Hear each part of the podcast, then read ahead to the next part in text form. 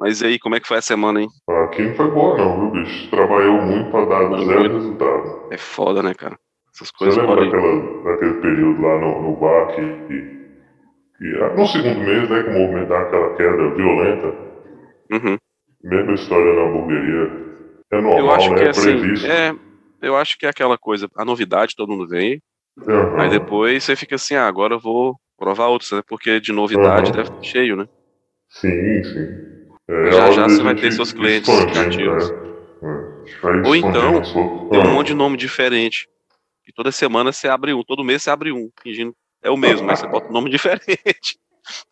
Porque Mas ele é então, 12 é- um ano. É estratégia bizarra de negócio. Eu vi um cara que tá fazia isso na época que eu estudava em Ouro Preto. Um cara fazia isso lá perto de Divinópolis, em Pará de Minas. Ele tinha um- uma balada e aí ele funcionava durante oito meses no ano. Aí, por quatro meses, ele fechava, reformava e abria com um tema novo. E aí ficava bombando sempre. Aquela região ali, um monte de cidadezinha, uma grudada na outra, e todo mundo ia pra lá. Aí na hora que o pessoal aqui- começava a enjoar, ele fazia isso. Aqui também tá as, as, as mini boatezinhas aqui sempre faz isso. Vira madre, vira com, vira não sei o que, vai mudar de novo. Mas. A única que Ah, ah. vingou foi a Azul, né? É, porque a Azul também é pelada, né? Então vinga mesmo. É, mas a questão aí, Rafa, dessas coisas também, sabe o que, que é isso? Hum, É sonegação. sim. É estratégia pra fugir de fiscalização, de não sei o que e tal. É isso que tá fazendo isso. Pode ser mesmo. O cara não fica nem um ano, né? E muda de nome, Aham. e às vezes muda até o CNPJ também. Muda, compra certeza. CNPJ de segunda mão aí, aquele CNPJ é, é, inativo, que não foi cancelado, só inativar. Sai comprando baratinho e, refazendo toda hora. Mas fazer Entendi. isso. Bom, então vamos lá? Tem uma, tem uma pergunta que não quer calar.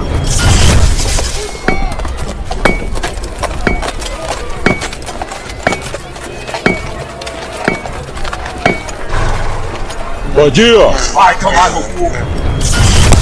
Por que esse tema?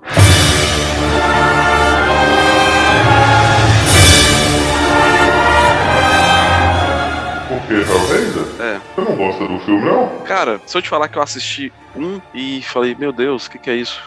E nunca mais vi nenhum dos nove filmes. Mas, sério, se você assistiu um e não assistiu os outros nove, você tá no lucro. Porque Você você. só assistiu o número 1, um, o filme 1, um, o primeirão. É, o Hellraiser, Sim. o É, primeiro. você tá no lucro. É, eu vi que o, do, E se do você escritor mesmo, né? nove vezes uma hora e quarenta é o número de tempo da sua vida que você joga fora com os outros nove filmes. Cara, eu fiquei muito curioso pra ver o Tubarão Exorcista. Procurei e não achei. É o exorcismo do tubarão, pô. É, o Exorcismo do Tubarão, não. Depois eu É. vi lá. o- Eu achei no Google, mas não achei pra assistir. De É. formas legais. O, o Hellraiser, ele, é, Danilo, ele é uma, um marco no- na ficção de terror, porque ele lida com coisas que depois estimularam filmes de todos os tipos. De Blade, Sim. a, a, a, a, a Jogos 50 Tons de Cinza. 50 Tons de Cinza, tudo isso tem, tem certas influências do, do Hellraiser. Então, É, realmente eu é- vejo Jogos Mortais ali. é, tem, principalmente é, nas continuações misturando qualquer coisa, mas ele tem uma, uma- E a mitologia dele é muito original, diferente da maioria dos filmes de terror ou slash. A mitologia dele é muito original e, e tem uma base de fãs muito grande pro mundo. Na verdade, o Hellraiser começa a declinar desgraçadamente quando tentaram transformar o Pinhead no slasher, né? É aí que a coisa Isso. desgraça de vez. Não, aí acaba, né? Porque o Pinhead, ele não é isso, né? Mas é porque ele é tão marcante, todo mundo. que- mesmo quem nunca assistiu o Hellraiser, reconhece o Já Pinhead. viu. É. Reconhece. Ele é muito marcante com aquela, aquela roupona sadomasoquista dele, aquele E é- prego na cara. E aquela voz é a voz do ator mesmo, não é feito não. Sim. Deve ter uma modulaçãozinha de leve, mas sim, a voz é, a voz é dele, né? Cara, você Então, imagina esse cara entrando o rouco na farmácia e falando que ele precisa de um remédio. Tem um KY aí. É a, a voz do maluco mais. Olha, você tá doido, a galera só corre só. Bom, então é isso. A gente está falando aqui de Hellraiser. Tanto a obra literária quanto o- as sequências de filme. Vai citar alguma coisa que não tem jeito.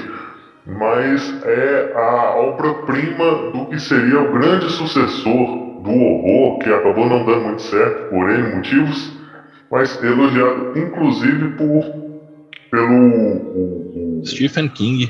É, o Stephen King. A gente está falando aqui da obra de Clive Barker. A frase do Stephen King sobre o Clive Barker é muito poderosa. Ele fala assim: Eu visualizei o futuro do horror e o nome desse futuro é Clive Barker. Isso.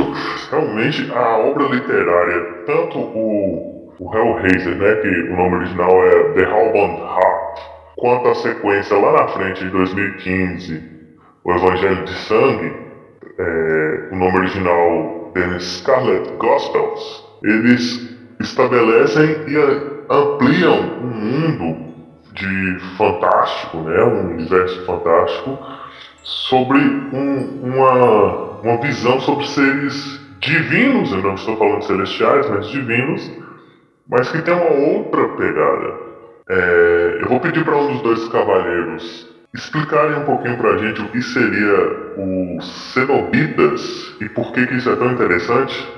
Estagiário, vamos deixar o estagiário dessa vez, vamos ver se ele estudou bastante. Bora cara que você me apertou sem me abraçar. Bom, os cenobitas, pelo que eu entendi, eles são, foi explicado em outras obras, eles são descendentes de demônios que é, é Gal, acho que Gal, Geu, não esqueci de quem é que eles são os seguidores ali, que eles eles se alimentam do prazer dos outros, né? Só que esse prazer para eles é diferente do prazer para o ser humano. O prazer para eles é tortura. Então eles torturam aqueles que que os invocam como se estivessem concedendo-lhe desejos, né? Só que a gente imagina desejos carnais, até porque o filme tem a pegada anarquista, mas no final das contas só tem tortura ali, pelo que eu entendi. É, é, é uma obra que flerta com o sadomasoquismo num nível profano, né?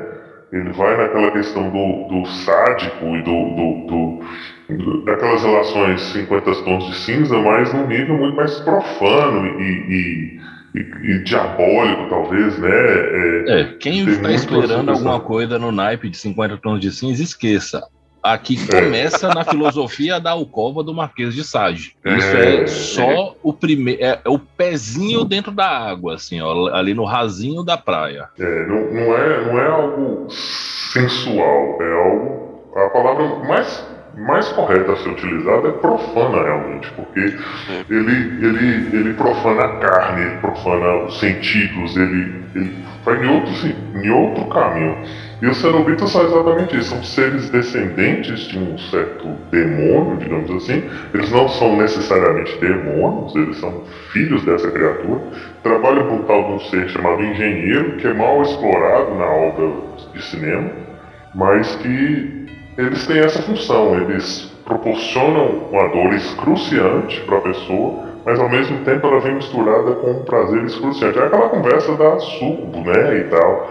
Ele tem esse, esse flerte com isso também. Uma coisa que não é bem explorada também é o fato de que eles vêm de um ser chamado Leviatã. A gente expandindo um pouco o papo mitológico, o que acontece? A gente pegar a Bíblia, não fala assim, no início só haviam trevas e o Espírito de Deus pairava sobre as águas, etc, etc. Existe um. Vocês estão me ouvindo? Sim. Tô, tô te ouvindo. Ah, tá tão silencioso que eu pensei que tinha caído. Existe uma expansão. Existe uma expansão desse mito que fala que esse Deus, né, ele brigou com seres que haviam na existência antes dele fazer a criação. O maior desses seres era Leviatã. E que essa briga ela foi é que nem o Big Bang. Ela aconteceu a todo momento e a momento nenhum e durou todo o tempo que houve. E quando ela acabou, o, o, lugar onde o corpo de Leviatã caiu se transformou num fosso e lá no fundo, que ninguém nunca nem viu esse fundo, jaz o corpo de Leviatã e o corpo do ser que matou Leviatã, que teoricamente seria o corpo de Deus, entendeu? Por isso que era o espírito de Deus pairava na água. E aí a história diz que da carne morta de Leviatã começaram a nascer seres. Esses seres são os chamados guardiões ou Keepers of Leviathan. O termo é mantido em inglês mesmo. E dentro Cara, desses nome de banda. É. parece... é. Ou o nome de CD do Halloween também, né? É, também. E dentro desse grupo, os mais proeminentes foram escolhidos por esse misterioso engenheiro e transformados em cenobitas. Então, a gente vê que, que a coisa já flerta com muitas mitologias nessa origem. Cenobita é, é mesmo que um monge, né? A, a palavra É. em si A palavra Ela cenobita, ela remete vale a vida a um em monge comunidade que vive em comunidade, né? Isso. É. Aí já, ele já chegou, como diz, corrompendo o significado dessa palavra. Já de cara, Sim. ele já entrou, como diz, com os dois pés no peito já. O, o interessante aí é que ele, ele pega a mitologia, aquela mitologia mesopotâmica, né? A mesma que vai lá no Cthulhu e tal, mas mistura com a mitologia é, cristã, né? Ao colocar essas questões, criando uma- um universo, uma mitologia muito própria dele e rica, mal explorada, mas rica.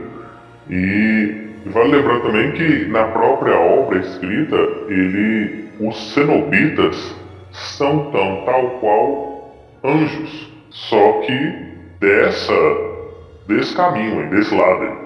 Cada um tem sua, sua, suas, suas, suas atribuições e tal. É como se fosse uma grande é, é, é, empresa divina onde cada um tem suas funções e, e tem os anjos de Deus e tal, e tem os cenobitas, que são os anjos de Leviatã, assim como tem outras coisas.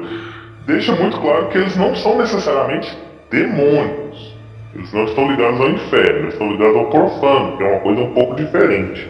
Lembrando que o próprio Pinhead fala no primeiro filme assim: nós somos anjos para um, demônios para outro, mas na verdade nem uma coisa nem outra. Isso. É, ele, ele. E no, no, no filme, em um dos filmes, eu acho que é o último, né? Aparece ainda uma outra ordem, que inclusive o cara, o cara chama de, de- desse membro dessa outra ordem. a- como é que é o nome dela? É a. Mas também é uma expansão interessante pro universo. Que o cara chega e fala, meu Jesus, ele falou assim, não, mesma cidade, CEPs diferentes.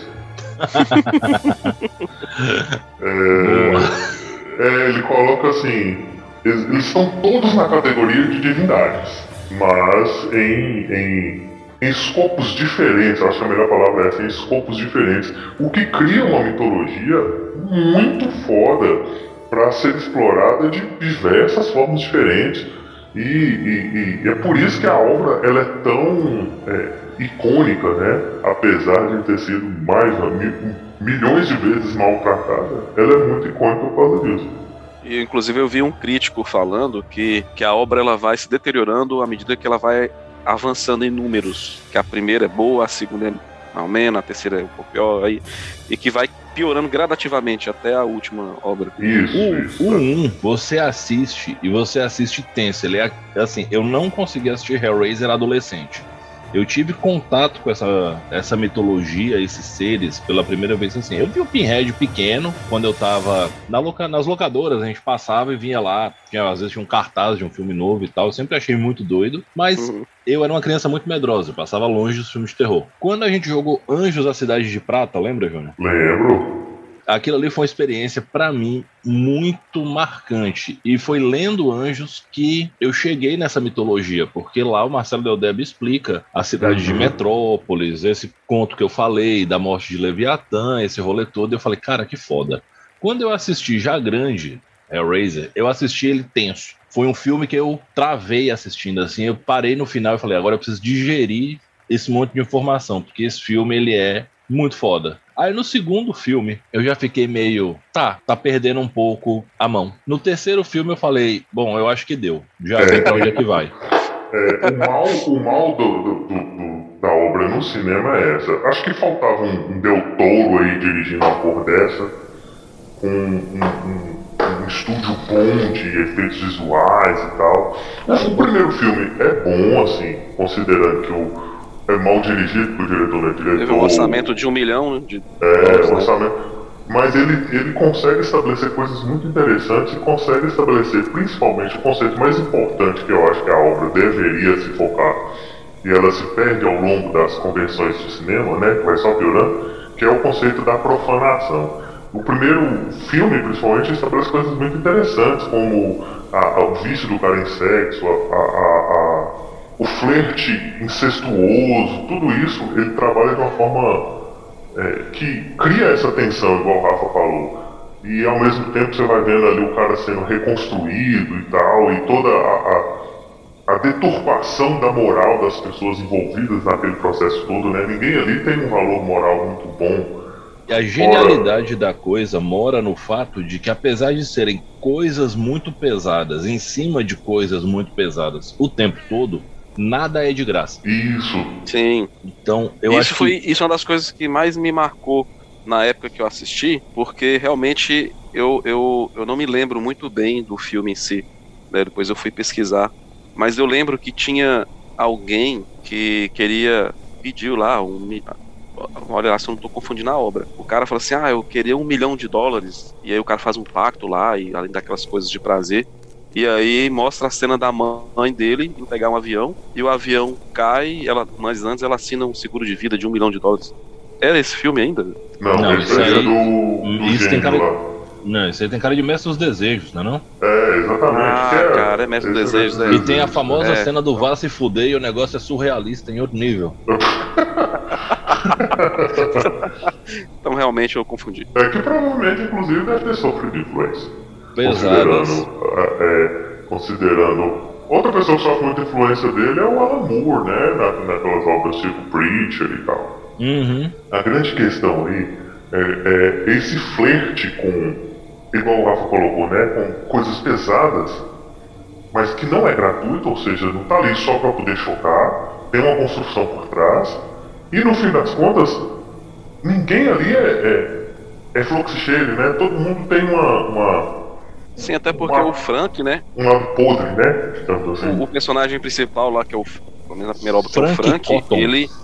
É. Ele. Ele, o Frank Cotonete, ele já tinha buscado todas as formas de prazeres terrenos. Ele já estava entediado de não. pornografia, é, ele, é. já, ele, já, ele já falou assim: ó, cara, eu já fiz de tudo que é possível e ainda tô entediado. Aí ele ouve falar da Cubo de Lemerchant. configuração, é, o, o configuração do lamento, né? Isso. truque mágico.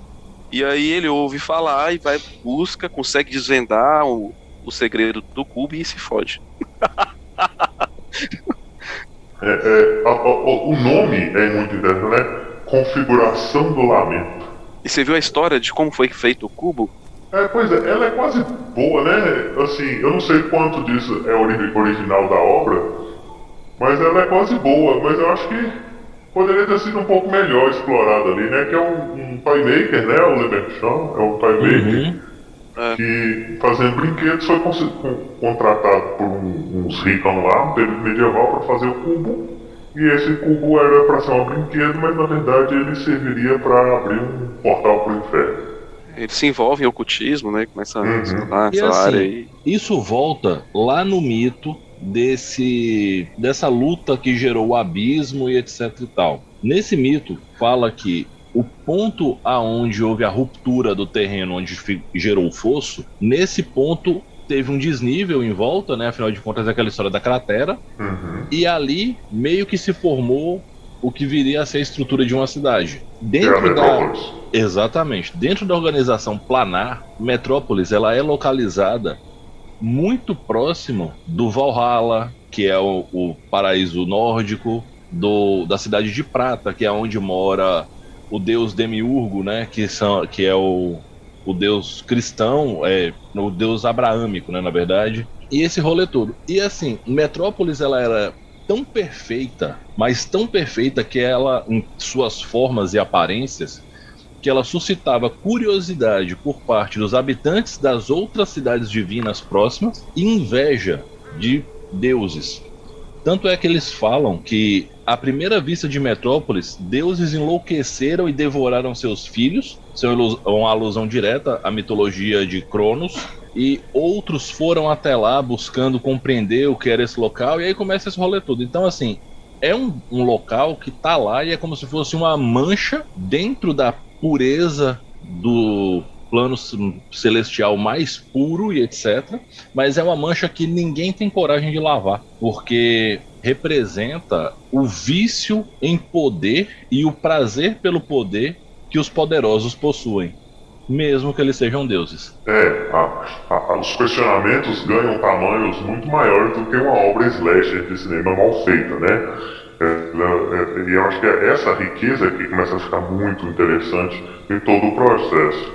Vale lembrar que, que o Leviatã ele não tem uma forma entendível. E aí aquela influência óbvia de Lovecraft, né? Ele é um ser que ele não tem um formato que a gente consegue conceber. Ele é o, o regente, né, de Metrópolis, não é isso, Rafa? Ele não é o regente de maneira literal porque ele tá morto, mas ele é a origem. E assim, dizem que ele morreu mas ele é, era como aqueles seres que morrem e o corpo fica em funcionamento por um certo tempo. Uhum. E dizem que foi desse metabolismo pós-morte dele que os primeiros Keepers e Cenobitas vieram, inclusive o tal do engenheiro. É, o engenheiro ele é muito mal citado no, nos filmes, ele é só um, uma, parece uma piroca andando, um horroroso, parece uma rolona andando no corredor, mas na obra literária eu sei que ele tem muita relevância, porque ele é o líder né, dos cenobitas. E, aí, é, e inclusive é ele que, que determina que os cenobita, cenobitas são divididos em castas específicas e que essas castas elas têm um escalonamento interno também. E aí a coisa fica muito parecida com essas ordens iniciáticas, tipo maçonaria, ordem de Rosa Cruz e coisas do tipo. É, eu, o, o, o mais legal para mim é exatamente essa questão do do, de ser uma espécie de uma terceira força. Não é o inferno, não é o céu, parece uma força do purgatório, não parece uma coisa assim? Eu tive a impressão que era do inferno, até porque teve em algum momento que eu vi que eles descendiam de demônios. É então eu vi. A questão toda é que, para simplificar para vender, é muito mais fácil colocar demônio, porque demônio é uma palavra que vende. E é terror, né? Exatamente. Mas quando você vai para a parte literária, fica claro que existe, como o Júnior falou, uma terceira via, um terceiro poder. Que na verdade não são nem só três, é muito mais plural do que isso. Sabe, se você olhar pelo, pelo ponto filosófico mais oriental, a energia ela se divide em vários nichos, é como se fosse a luz passando por um prisma, você pode atribuir essências divinas, valores e etc. a tudo isso. E existem mitologias que englobam esse, esse vale entre o bem extremo e o mal extremo. Uhum. O, o, termo demônio é utilizado, mas ao mesmo tempo no primeiro filme, ele mesmo, igual o Rafa citou, ele mesmo fala que ele não é nem demônio nem anjo, ele é uma outra coisa. Mas aí, à medida que os filmes foram virando aquelas bobeiras lá, ficou mais simples, mais fácil, afinal de Até porque a cena, para mim, a cena mais icônica do primeiro filme, ela acontece dentro de uma igreja que o Pinhead perfura as próprias mãos, se eu não me engano, e ele para no meio do altar e ele abre as mãos, tipo, não, não é o primeiro filme, não. Esse é no primeiro. É não, acho, acho que é o terceiro, né? Não? É quinto, sexto, é, é que já, esse aí, Rafa, já é o filme que tem o Cenobita cabeça de CD, é, ah. já, já, já, é uma bosta já. Mas essa cena é boa, ele falando eu sou o caminho. É, pois é, a crítica aí sobre esse filme é que nesse momento aí o, o Pinhead já tá muito parecido com o Fred Krueger. Muito cheio das piadinhas e tal, e o Pinhead não é isso. Inclusive, ele não gostava desse nome, né? Do que? De Pinhead? Do Pinhead, é. Ele tinha um outro nome que eu pesquisei aqui e não é, tô achando. É, todos os cenobitas tinham uns nomes, de, têm uns nomes próprios. Ele é chamado tipo, de o sacerdote. Não, tem um outro nome. É tipo, sei lá, o, o, o, guardião de alguma coisa, não sei, tô só falando. E aí ele, esse Pinhead, ele não gosta, o autor não gostava, e ele colocou na obra, no, no filme depois, é, em, deixando claro que também o, o Pinhead não gostava de ser chamado de Pinhead. Isso ah, era, ele falava que era muito, era muito simples. Esse nome. Né? Muito. Não, mais simples mesmo. Tipo, ah. o cara era muito poderoso para ser chamado de pino na cabeça. Ah, tipo, ele, ele não gostava e tal. Era tipo, ele tinha, ele tinha um nome poderoso, algo, sei lá, o observador de alguma coisa. Eu não lembro mais o nome dele. procurando aqui. Vou até procurar também. Eu lembro que os cenobitas todos eles tinham uns nomes próprios. E que, além do Pinhead, eu gostava muito daquela cenobita mulher que tinha a buceta na garganta. Eu achava ela muito doida. Cara, aquele personagem. Pensa me na dava garganta profunda. Aflição. É, você deve, você, é, é, é, porque assim, na verdade não é que ela tinha buceta na garganta, mas é que parecia ela, pra caralho, ela tinha é garganta ela tem uma aberta. traqueotomia assim. aberta, né? É, e com uns, uns arames mantendo ela aberta. Você ficava parecendo uma, uma chana arreganhada. Bizarríssimo.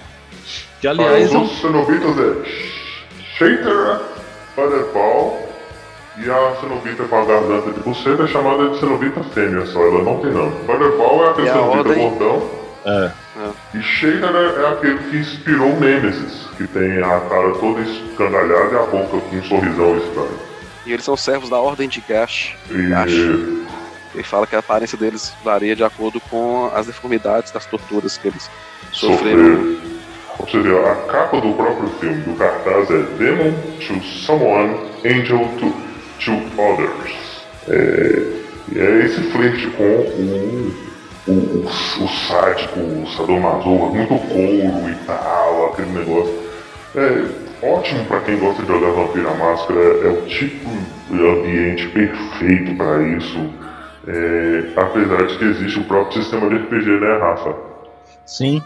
Dentro do sistema Daimon, foi feita a iniciativa Daimon, que foi quando eles abriram a licença, e a comunidade fez Metrópolis, o RPG que se passa no mesmo universo de Anjos da Divinta lançou Anjos da de Prata, Demônio da Comédia.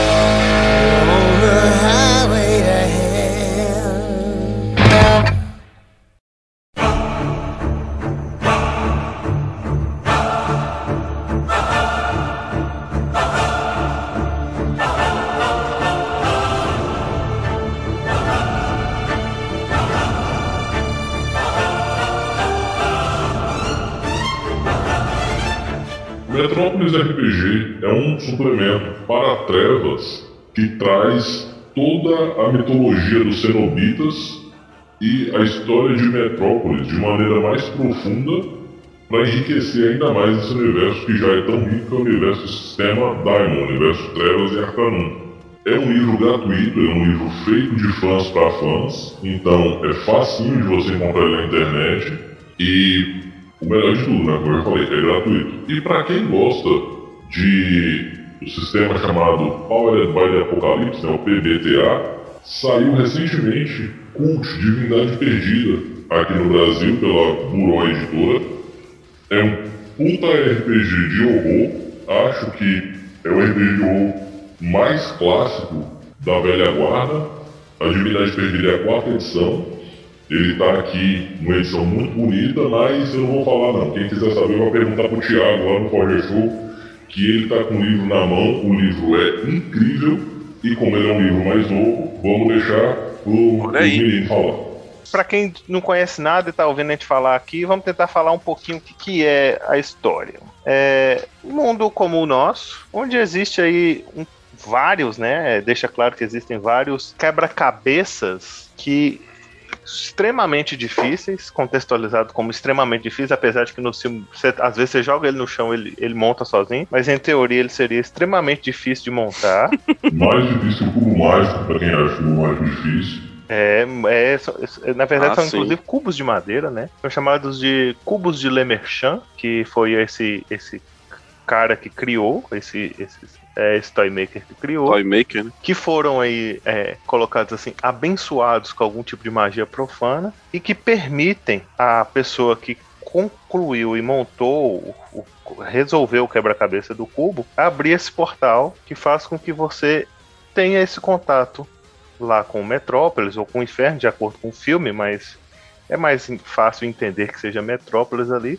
Mas de toda forma você encontra com os cenobitas. E aí existe uma espécie de um, de um combinado, né? Se você os acessou, você fez um pacto ali. A alma sua é deles. É, perde a alma. Isso. Em troca desse prazer eterno e infinito, e, e que também é, é misturado com a dor eterna e infinita. Aí isso que É. eu queria saber, porque as, todo, todos os lugares que eu li falava que não tinha nada de prazer, era só dor. Porque pros cenobitas era prazer, mas pro cara que invocou, ele se ferrou. Ele ia sofrer eternamente. Então, E aí? sabe aquele lance da teoria da ferradura?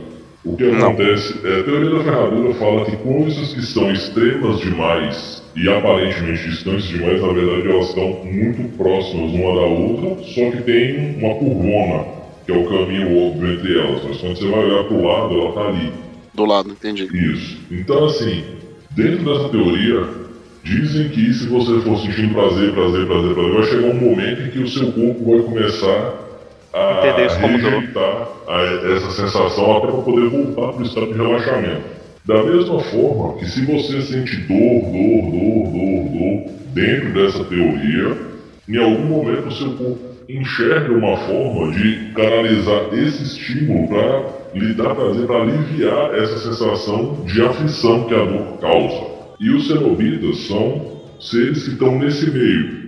Pense que se. São os anjos disso, né? Desse conceito. Não, acho que anjo é, fica meio, meio ruim a palavra, porque as- sempre que fala anjo, o povo vai pensar naqueles bichinhos com as, as asinhas e um auréola. Vamos pensar assim, eles são a materiali- materialização do conceito disso. Isso, é. Então, assim, eles, se tem a ferradura e tem aquele espaço ali no meio, eles estão literalmente nesse vácuo, jogando uma corrente para um lado, outra para o outro e puxando você, para você que tá ali com ele. E aí é Mas, aí, mas eles, são os, cau- eles são os causadores, eles são os, os monges Agentes. ali que a gente viu, né? É. Os agentes, isso, eles são os agentes disso. E eles estão sofrendo isso o tempo todo. Por isso que o Pinhead tem um monte de prego cravado na cabeça, que aquela mulher tem os arames puxando a garganta, ou a pele na garganta, deixando a garganta exposta. Aquele bicho que parece o Nemesis, o Shatter, sei lá, das plantas. Ele tem. É. É, a, a cabeça Ele dele tem a boca toda escangalhada, cara, É, ele não tem a, a pele da, da parte de baixo do- da cabeça e a parte de cima é de- deformado, sabe? Eles estão sofrendo essa tortura ainda, mas pra eles, assim, tipo, é algo tão corriqueiro quanto pra gente vestir a roupa e quando Eu acho que pra eles eles- ele- aquilo ali é mantido de propósito, como uma espécie de êxtase eterno. Eles vão Sim, mantendo sim. essa dor pra manter o prazer eternamente e tal. É, acho que sim. É, a, a conversa aí é em cima do sadomasoquismo, daquelas pessoas que sentem prazer ao sentir dor. Não é o Uhum. tapinha na bunda, não. É porrada franca, É. é. É, sim. é trocação de que- MMA. É, Que o é- pessoal que se pendura por ganchos, né? Tem isso, eu já vi na Isso, TV. é, Sim. sim, pela pele, engancha os ganchos na pele. É. pendura, eu e fala que isso. Eles falam que ati- através dessa dor eles atingem um estado de, de transcendência espiritual ali, grande. Então, assim, esse conceito já é real, ele já existe, não é algo inventado pelo Clive Baker. Sim, ele sim. só extrapolou isso ao nível bizarro de ficção. É, você pensar, tem aqueles, aqueles faquires que dormem nas camas de, de prego. É, É verdade. é, o conceito de assim. buscar dor para conseguir atingir é, é, transcendência espiritual, transcender, transcendência mental, alguma forma de prazer, isso não é algo que, que é, é da ficção. E nem é novo. é algo. É, e nem é novo. E virou frasezinha do Instagram agora, né? Sem dor, sem ganho. Ah, isso é o pessoal do- da academia, né? Os, os puxadores de ferro. Pois É. é. É, viu como é que os, os cenobitas estão buscando suas formas de agir no mundo? A gente Já foram para as de- academias a agora. gente tá Estão elegendo o presidente. Deus, Deus americanos. Como é que é? Aí é ponto com deuses americanos. Os cenobitas já não tinha ninguém mais dando crédito pra eles, eles foram se remodelar, se transformando em bodybuilders e coaches. Health coach, lifestyle. Deve ter um cenobita monstrão, né? Fortão, bem fortãozinho. mon- Bizarramente forte, tipo aquele abobo de, daquele filme horroroso do Double Dragon, assim. Inchadão de forte. Aí bota fica gritando o tempo todo. É, só que em vez de ter o puxador do crossover, são do- dois ganchos presos nas mãos. Assim, cara, vai, se não tá doendo, você não vai crescer, filho da puta, não sei É, o E deve ter, e deve ter, e deve ter um, um, um estilista também, desses aí, de cantor sertanejo. Ah, É porque dói, cara, dói ver aquelas roupas. ai, ai. É foda. Então, é, fazendo essa expansão, igual a gente começou a brincar aqui, você pode ver que tudo que é capaz de causar prazer pode causar um incômodo num determinado nível, né? Você que é médico, inclusive, você deve entender os mecanismos disso fisiologicamente falando, né, Danilo, de alguma forma. Sim, e o prazer com a dor e, e a doença me remete também àquele filme Seven. Ah, que o- sim, é. Que o cara abusa lá, né? Tipo, vai ao excesso. Você gosta de comer? Então come até explodir. Isso, isso, isso, isso. é, é uma linguagem que já é utilizada. Né? Foi melhor utilizada em outras obras do que no filme, mas é uma linguagem que está aí já sendo utilizada há muito tempo. Né? Então, basicamente é isso. É um mundo como o nosso que tem esse objeto que é capaz de.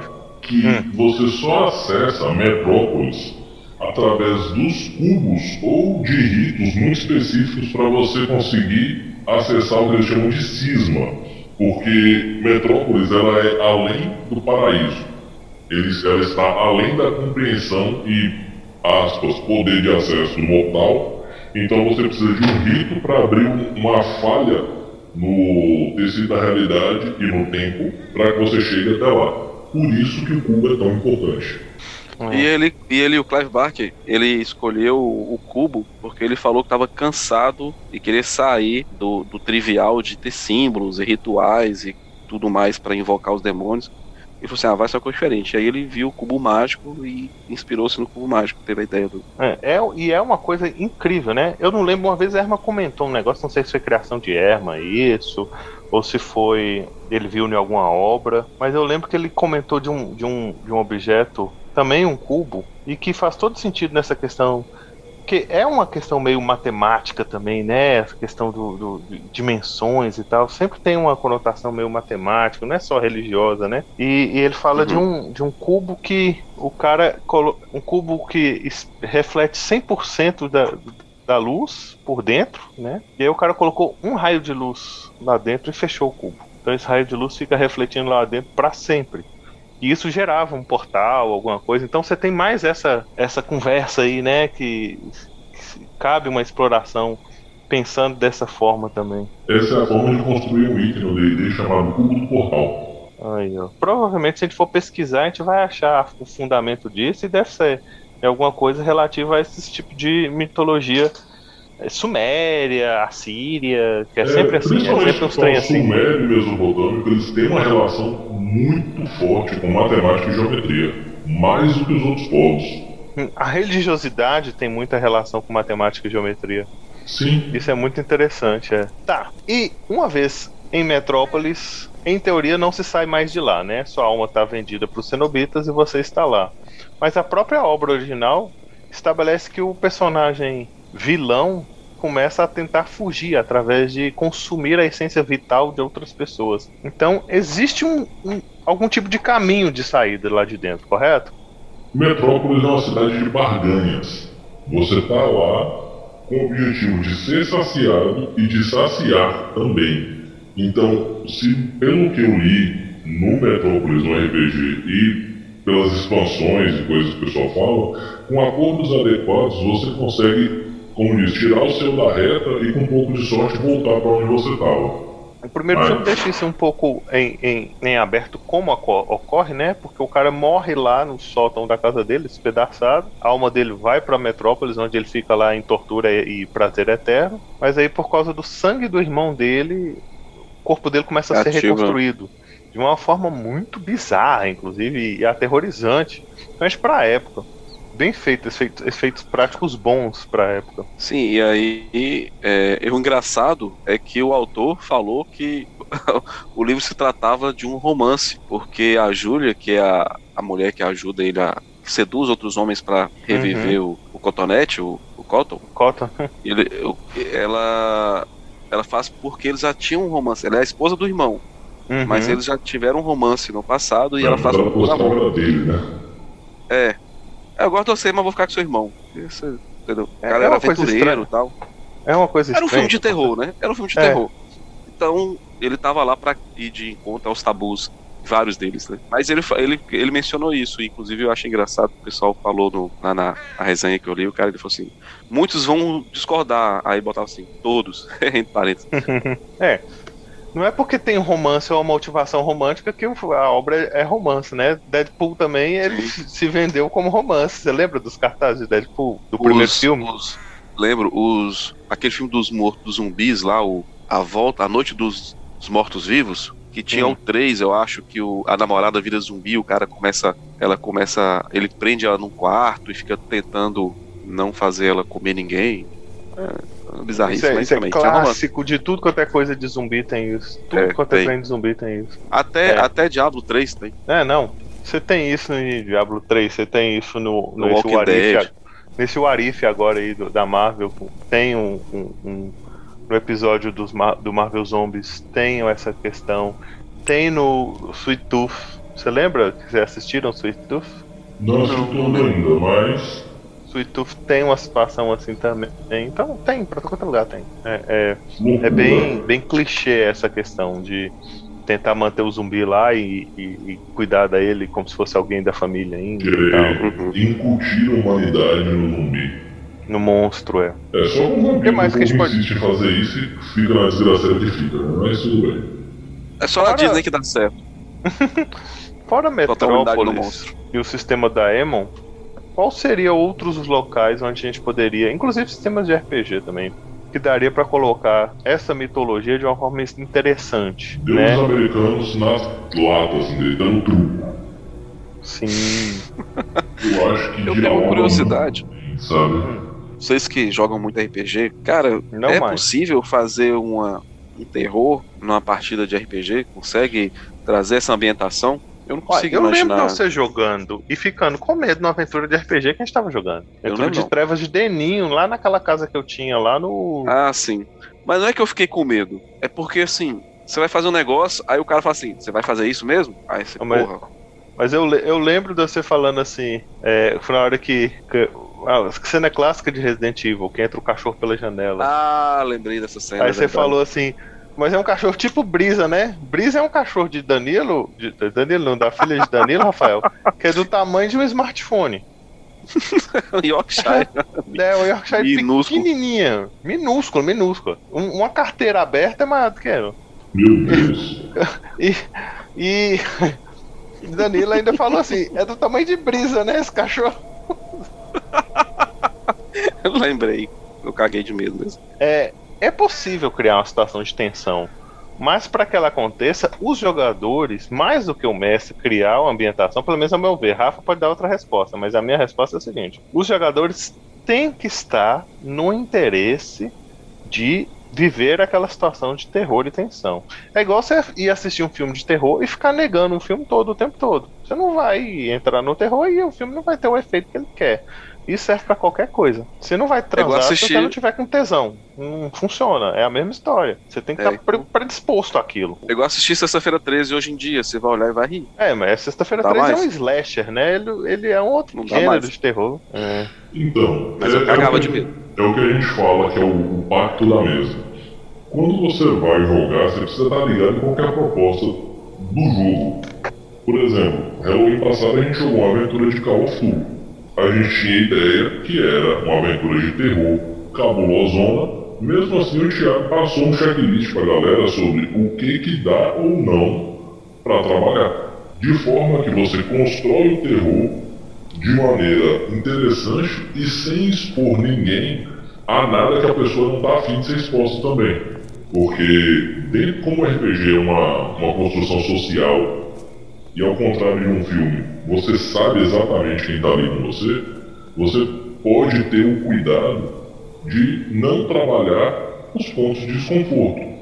É, é como uma oficina de mestres que eu participei, e um uma das pessoas que estavam falou assim, olha, precisa ter muito cuidado quando você vai narrar terror, porque o cara tá falando, ah, você narra e fica quem quer, não sei o que. Não, cara, não é assim.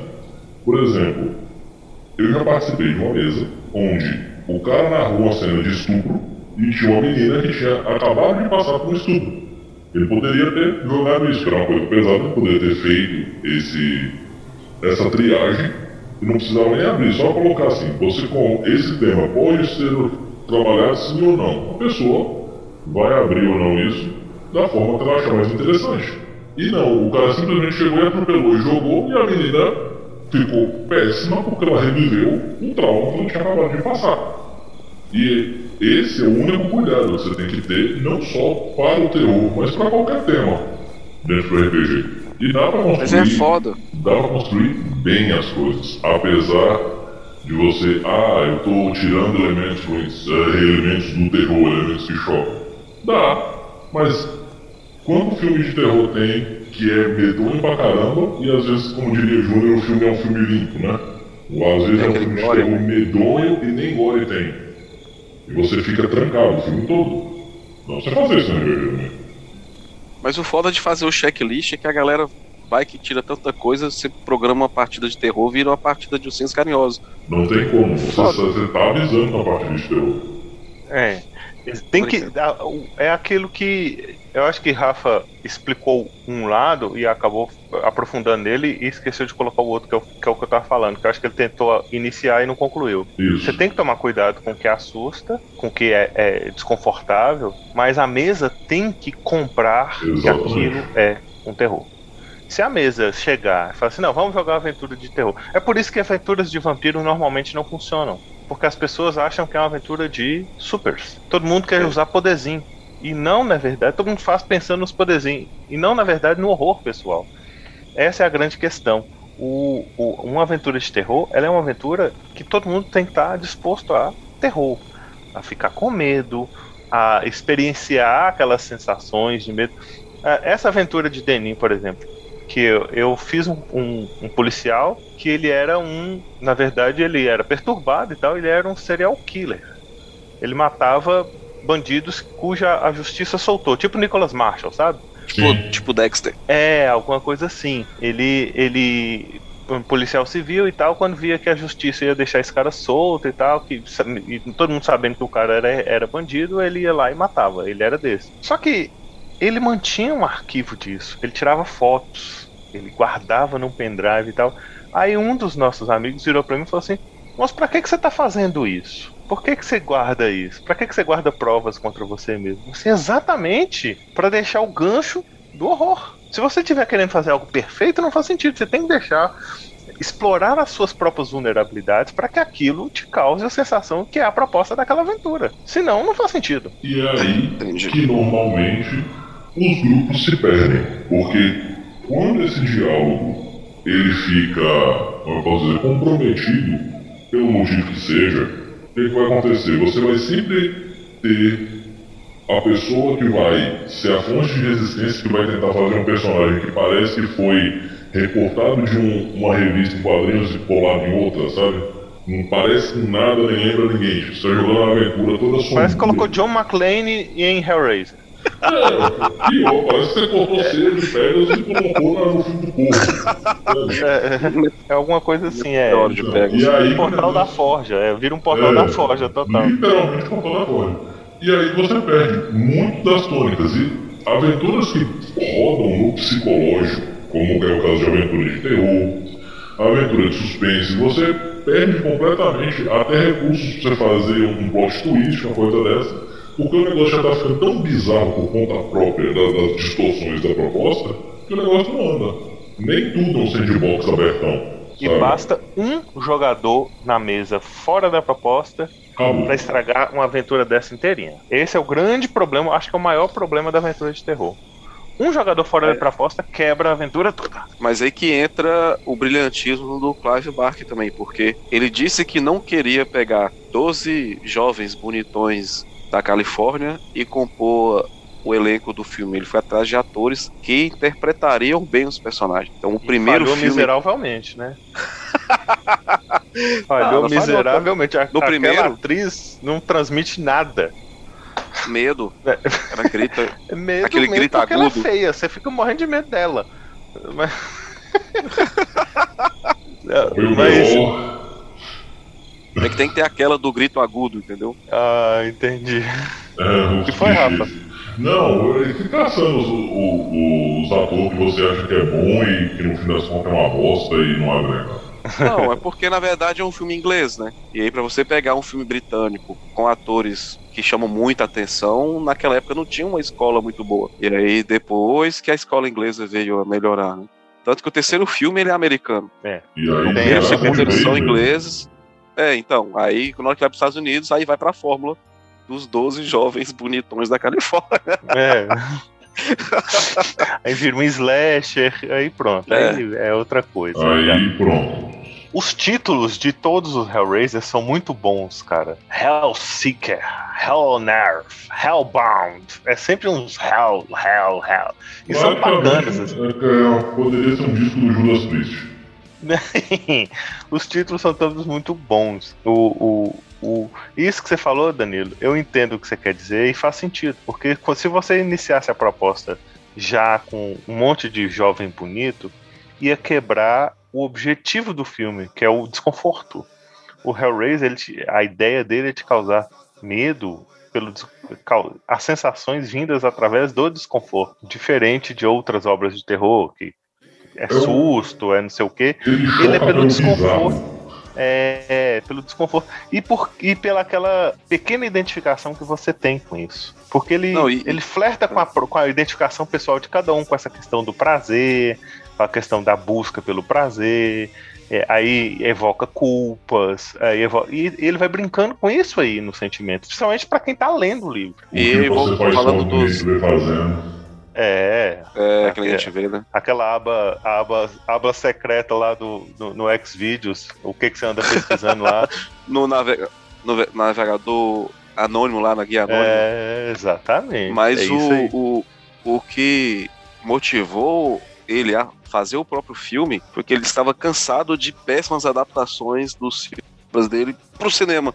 Sim, então ele, ele, resolveu fazer o próprio filme, não participou de forma tão direta dos outros. Né? Sim, ele, ele, ele foi diretor, foi produtor, foi roteirista, foi tudo quanto é porra de trem que podia ser no filme. O pessoal do TV serviu um cafezinho e pôr Isso, exatamente. Ele cruzava e corria pro, pra área pra cabecear. Mas vamos falar a verdade. Se você fosse um autor que tá ganhando renome dentro do terror, ali na década de 80, e se as adaptações de suas obras todas viram um negócio que nem o Cine Trash passava de tão bizarro que é, era no é. mínimo é. pra ficar puto.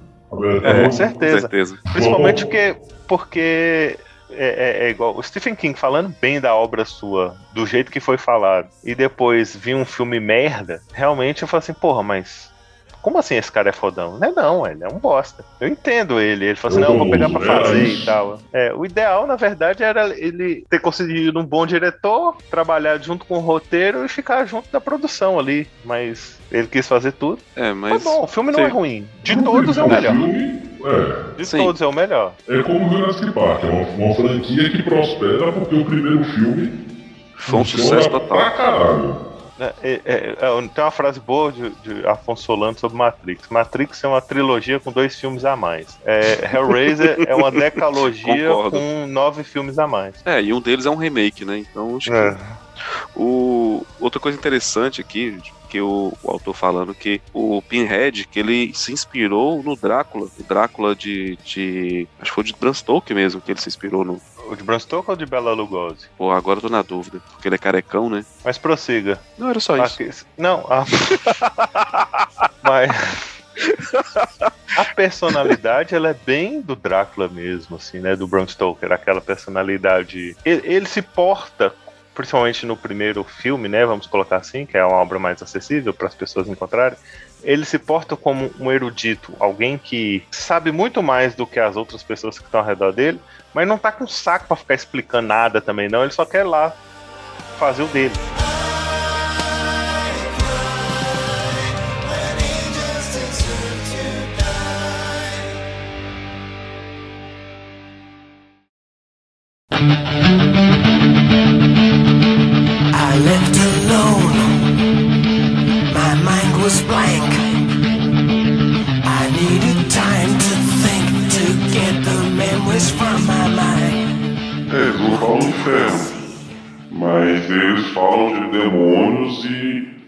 Seguros lá de sei lá o que. É, a, a, ele viu que a configuração do lamento é capaz de abrir uma passagem para o reino de prazer sensual e inimaginável. Oh, Essa isso. dimensão é povoada pelos cenobitas, mas não chama de inferno de fato, porque realmente eu acho que na obra original não era esse o objetivo. Não né? era, acho que não. É como é... eu falei, como o demônio vende, o inferno vende, aí bota assim, é. porque já choca é. mais. Uhum. Nossa, entendimento ocidental, ele é muito polarizado, né? Uhum. Bem, mal, direita, esquerda. Lula, Bolsonaro, homem, mulher, Biscoito e bolacha. homo, biscoito e bolacha, é, Xbox, Playstation e por aí vai. Então, nesse, nessas questões, então ficaria muito mais fácil lidar com céu e inferno, né? A gente até falou isso aqui já. Até levantamos essa, esse assunto aqui já nesse papo, né? E outra coisa, como a maioria das pessoas entende mais do lado divino, não do profano, né? A maioria. Uhum. Então, você, você cometer gafes e falar o que quiser de errado do lado dos demônios, não vai ter muita gente pra defender a bandeira. É, Ah, do jeito que você falar, tá valendo. é, até Do porque. outro lado, você falou do outro lado, vai ter muita gente. Não, mas é assim, porque tem um livro que fala isso, né? Então, Sim, sim, sempre tem mais né? entendidos, é. É, e se aparecer mais. alguém falando, ainda vão falar assim: não, chama a Inquisição pra tacar fogo aqui. É, exato. É satanista, não sei o quê. Você, É. você- você passa a ser um cidadão de segunda categoria só porque você entende um pouco mais de outra coisa. É, é, é muito bizarro. eu comecei a ver aquela série lá do, do Filho do Tempo, lá do Anjo e o Demônio que se unem, cara, que tá engraçado. Não é? God Homens. merda, É muito engraçado. É, é, Pra é, é pra rir o tempo todo. É pra rir o tempo todo, cara. É muito engraçado. O anjo meio viadinho assim, mas. e o demônio todo, todo bad boy. Não, e ele caminha igual o, o, o cara do Piratas Caribes, que eu não vi lá, o- Jack O Sparrow. Joaquim Pardal. o Jack. é muito engraçado, cara. Sim. Bom, O ator é muito bom, né? Ele é que faz o Homem Púrpura na primeira temporada de Jess Jones é, Jessica Jones, isso mesmo. Ele que faz o Homem púrpura. Púrpura. É, o, é o, nome do, o nome do vilão é Homem Púrpura, apesar dele não ser púrpura. Cara. É o cara que controla mentes? No Ah, país sim, sim, onde sim, o quadro, é. quadro negro é verde, milho verde e amarelo, né? Então tá tudo bem. Tá valendo. Fora de contexto não tá. Aqui no Montes Claros tem um bairro que chama Roxo Verde. Então você explica isso primeiro, depois você vem pro resto. Verdade, cara. Roxo verde. É, mas tem, um, tem uma explicação, porque mas deixa isso essa ação pra outra história. Vamos pros finalmente. Sim. A pergunta de hoje é diferente. Danilo, se você fosse um cenobita, você ia ser, ser qual cenobita? Não do filme, você tem que criar o seu. Tá. Cara, eu ia ter um controle de videogame na cabeça. Metade. Metade de um controle saindo da minha cabeça, sei lá, alguma coisa assim. Você, você ia ser o, o, o cabeça de game? Tipo isso. Já que tinha um cabeça de CD, É, tinha mesmo. cabeça de. Ai, Deu ser, Rafa. Cara, ia ser um cenobita cheio de dado e livro de RPG e, e livro aleatório. É, faz sentido que aí você tem dado em casa. Você tem- Exatamente isso. Rafa, você ia ser um cenobita com um cabeção grandão, Rafa. Com certeza, Cabeção parece um, grandão, um gigante, Funko Pop. tipo assim, seis vezes maior que a cabeça de uma pessoa normal, Mini derramando da papel pelas lembra? orelhas, pelos trens. Mini o tempo crack. todo. É. Funko. Chibi. É o cenobita chibi. Nossa, um chibita. É. Chibinobita. Aí, ó, Chibinobita, Rafael ia ser. Ótimos cenobitas nós temos aqui. É o, o cabeça de PlayStation e o Chibinobita. Bom, eu acho que eu ia ser algo parecido com o Butter, Butterball. Eu ia ser ultra gordão. Provavelmente. Sabe aquele mojo dos X-Men que não, era tão gordo que não aguentava caminhar? Ou então o, o, o Duque de Arrakis também é assim, de, de Duna. Eu não sei como é que ele vai ser retratado no filme, mas na obra original ele é tão gordo e, e sedentário que ele usa uns trajes que, com uns jatinhos, uns trenzinhos para manter ele flutuando, para ele se movimentar, que ele não aguenta nem caminhar mais. Você já assistiu o filme O Wally da Disney? Tipo aquilo, né? É, Mas só que tem que ser no nível cenobita, né, Rafa? É. Aquilo ali é um povo bonitinho. Num copão. É, eu, ia- eu ia ser um, esse cenobita, o preguiçoso gordão que só come e fica deitado. É, é, cenobita Jabba the Hutt, alguma coisa assim. Esse seria eu. E vocês aí, escreve aí nos comentários pra gente o que, que acha, qual cenobita vocês seriam. A Tiago e Dayana estão obrigados a comentar quais cenobitas eles seriam. Eu quero ver se eles vão ouvir esse programa e comentar. Tá aí o, o desafio, vai ficar secreto. Isso me pegou, isso me pegou desprevenido, porque eu tava pensando quem eu seria no universo. Pesquisei, pesquisei, achei um cara que era tipo o, o, o Constantine, Hum, que aparece na obra que faz crossover com, com o universo mesmo, que é sobre sangue. O Evangelho de Sangue. Evangelho de Sangue. Tem um Constantine lá, que é o Dark, da, da, da, não é Dark, não. Ele, a meia informação é foda. Mas ele perdeu o nome cara. Mas ele é o Constantine, ele, ele é um detetive que vê o sobrenatural e luta pra impedir que o inferno seja vitorioso. Entendi. Ele é um agente. Mas ele- é, mas também é seria não, porque foi uma opção sobrou. O resto era tudo vítima. Não, por isso que o mais icônico da obra são os cenobitas, são os personagens. É, é o que a obra estabelece como novidade total. Então a gente tem que entrar nessa aí. ó. Então, então você seria o, o- o PlayStation Head, o outro seria o, o E Shibinobita. Ultra, Mega Plus Big Head. É, eu não sei como é que seria o nome do meu, não, mas seria alguma coisa assim também. Gordonobita, sei lá. Mais alguma outra colocação, alguma sugestão de outras obras que têm uma toada parecida, algum filme ou, ou livro que vocês conhecem? Eu sempre cito quando é- tem inspiração as obras de Lovecraft, e obviamente tem alguns, principalmente na mitologia por trás de tudo, não na obra dos filmes em si, mas o que leva à existência dos cenobitas e tal, tem uma fonte comum. Mas, Danilo, você tem mais alguma sugestão de algum outro material que possa enriquecer esse material do Hellraiser, cenobitas e tudo mais? Rafael? Para acrescentar não, mas que eu vejo, é, eu vejo influência em inúmeras obras mais modernas, como a gente comentou no começo, cara, é, é muito claro isso. Sim, é de De banda de rock, né? Você tem. de é tudo, de cara. tudo, é. Que até porque eu comentei com o Rafa da questão da pesquisa, no outro podcast do Parque Dinossauro, a pesquisa que ele fez foi muito profunda. Ele visitou, inclusive para fazer o figurino, ele visitou esses centros sadomasoquistas dos Estados Unidos, da, da, acho que da Inglaterra também. Cara, ele fez muita coisa, ele uma pesquisa de campo muito foda. Uhum. E aí chegou aquele figurino, chegou aquela, aquela personalidade, é, aquilo que a nos filmes. Você consegue citar então algumas obras que são que se inspiraram em Hellraiser, só para poder esclarecer algumas coisas pra galera aí, fora as que a gente já falou? Ah, pô, você me quebrou. Eu decorei três, aí você pede cinco. Lembrou a prova da faculdade. Fa- Fala as suas três novamente então. A pessoa fala a prova da faculdade, faz a prova de. Aí tinha lá é, as, as substâncias que o mastócito, uma célula responsável por, por, por alergia, né? Produtos. Uhum. Aí decorei três, tinha umas oito. Disse, Ah, três tá bom, né? Três não. Três tá bom. Cara, na prova o professor pediu cinco. Falei, puta que pariu. É, Aí, metade da questão. Tô sabendo disso. Você tinha que ter tirado 60% da questão, você sabia 60% da resposta. Ah, mas aí é professor universitário, tem que ser discutido, né? Então tá, então tira 50% da questão aí e me fala os seus três. Então, aí, jogos mortais, né? Uhum. que não tem como você não associar aquela, aquela forma que os, que os cenobitas, xenomorfos, Cenobitas. eles aniquilam as vítimas, né, com os jogos mortais. É, aí um pouco mais de leve e, e realmente um pouco mais erótico e mais brando, o 50 tons de cinza. Uhum. Tá bom, dois, né? Só,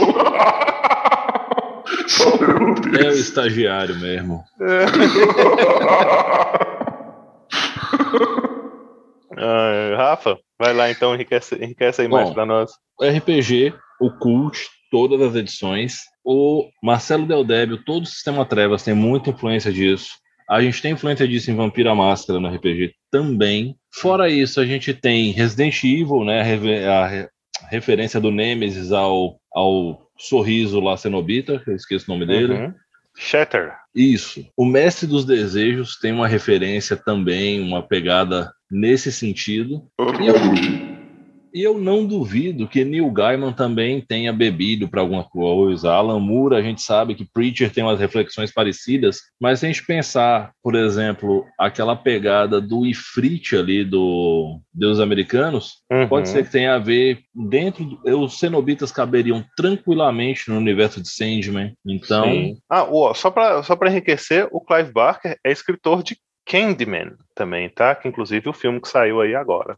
a regra- regravação. É escrito por Clive Barker também. Deixa eu ver se tem mais É. alguma coisa que eu possa citar aqui de maneira interessante. Não, acho que é isso. A gente pode falar também, tem um bom, como o João não falou, né? Vai até banda de rock, tem um monte de metaleiro que se inspira Judas. Priest, Slipknot. O, o- a galera que usa aqueles braceletes de spike com um metro de spike do black metal, com certeza vende isso aí também. Eu não sei, mas essas duas bandas eu pesquisei e os próprios os, os líderes comentam sobre Hellraiser. É, tem uma Tanto- máscara do Slipknot, inclusive, que tem uma referência direta pro Pinhead, né? É, e, e o Judas Priest também, com essa questão da, da religião distorcida e tal. E a É. série do Douglas que a gente comentou, ela é do Gaiman. Sim, é do New Gaiman, sim. Tá por aí, tá tudo Hellraiser misturado. caberia uma série antológica e ficaria muito boa de ser feita. Totalmente antológica. Passando Contando por história de pessoas de pessoas. períodos É, do tempo, assim, tipo, sim. sabe, um, sempre um Hellraiser pré-Império Romano, por exemplo. É, lá naquelas putarias de Roma. Tipo, Hellraiser é o Nero, Nerinho, Botafogo. É, tipo isso. É tipo isso, é. Ficaria do caralho. É um algo que Love, ficaria Death and. Cenobites. É, Love, Death and Cenobites. Exatamente. bom, essa ficou boa, Rafa. Vamos tá encerrar com essa aí. Boa ideia, boa ideia. Manda pro Netflix lá, né? Ah, quem sabe, né? O Uai. Hellraiser deve estar baratinho, porque só fizeram merda com a obra, então, quem sabe. Bom, deixa seus recados aí, estagiário. Bom, venho agradecer aí pelo esse convite aí, fechando aí o, a nossa tetralogia de falo, nossa tetralogia. E muito obrigado pelo convite, espero estar de volta em breve. Valeu. Ok. Desistiu de deixar as redes sociais, Rafa. É, Não, não, é, é porque na verdade eu passei pelos estresses emocionais e eu saí do Instagram. Depois eu volto. Meu Deus. Provavelmente quando vocês ouvirem eu já vou estar de volta já no Instagram. faça o Instagram, arroba estagiário do Fora Mundos. Vou fazer isso então. Até então, é tão Veloso Lima, vamos lá. Ou não. Quem entende-? Tô parecendo adolescente, Danilo. É... Rafa, pouco- seus recados? Bom, muito obrigado pela audiência, pela paciência. Né? Foi nosso diálogo e nossa viagem sobre Hellraiser, a mitologia muito boa dos filmes muito ruim, com exceção do primeiro. Não assistam os filmes do 2 até o 10. Vocês só estão jogando a vida de vocês fora fazendo isso. Essa é uma verdade que precisa ser dita. Leiam os livros, as edições da Dark Side são maravilhosas. É, são É. dois livros dentro do universo de Hellraiser, de fato, e outros dois do autor, formando assim um, quatro livros muito bons. E E aí, se você chegou a ver o quadrinho? diz que o quadrinho é uma merdeira doida também. Putz, cara, eu só li Toda vez que mas tem algo foda. sobre quadrinho. Não, toda vez que. Eu parto do seguinte pressuposto: quadrinho de universo expandido de filme que já não vem muito bem, boa coisa não sai. É, Ih. tem- é, o pessoal do Trecheira Violenta faz o resumo do- dos quadrinhos. Caso você queira dar uma olhada lá, fica à vontade. É. Dizem que não é de recomendado. O inferno. Ah, pois é. e com- é, o bom de quadrinho é que você pode fazer qualquer merda, né? E o, e o ruim de quadrinho também é isso. É, Xuxa requebra total, assim. É, e vamos embora. e Kung Fury, né? Vamos falar Bom, a será, verdade. se, será, se, será se virar, o- girar o CD, o, o disco ao contrário lá, é tipo um, um, um cubo de Le Merchan? Aí, essa é uma Um- pergunta um- interessante, hein? Uma configuração do lamento? Talvez seja. Olha aí. Mexe com o sistema pra ter meses antes. Então fica assim meu recado, gente. Ó, um grande abraço. Arroba. Você não deu seu recado, não? Fala aí. Tô dando. Ah, Eu só vai. não fechei minhas redes sociais. Vocês podem me encontrar no arroba Contar e Mestrar, onde eu falo de contação de história de jogar RPG, ou meu alter ego em arroba R Mendes de Matos. E não virem o disco da Xuxa ao contrário, senão você pode ter um pesadelo à noite com ela saindo de dentro do seu Playstation. Cuidado. É, a configuração do lamento brasileira é a, a Xuxa saindo de dentro do, Playstation. É, ela e os cenobitas dela. Ela, é o cenobita. O cenobita da Xuxinha, um da tanto de Xuxinha no cabelo, aí tem o dengue e o praga. Pronto, fechou. E a Paquita. e a Marlene Matos, caralho. A Marlene é o engenheiro. Ô, minhas irmãs tinham aquela boneca da Xuxa grande. E todas as noites, depois de velho, assim, não era não, mas de mais que adolescente. Cara, todos os dias a minha irmã mais nova tirava as bonecas do armário, botava pra fora do quarto e fechava a porta. todos os dias. Ela dormia. De dia voltava de volta, igual a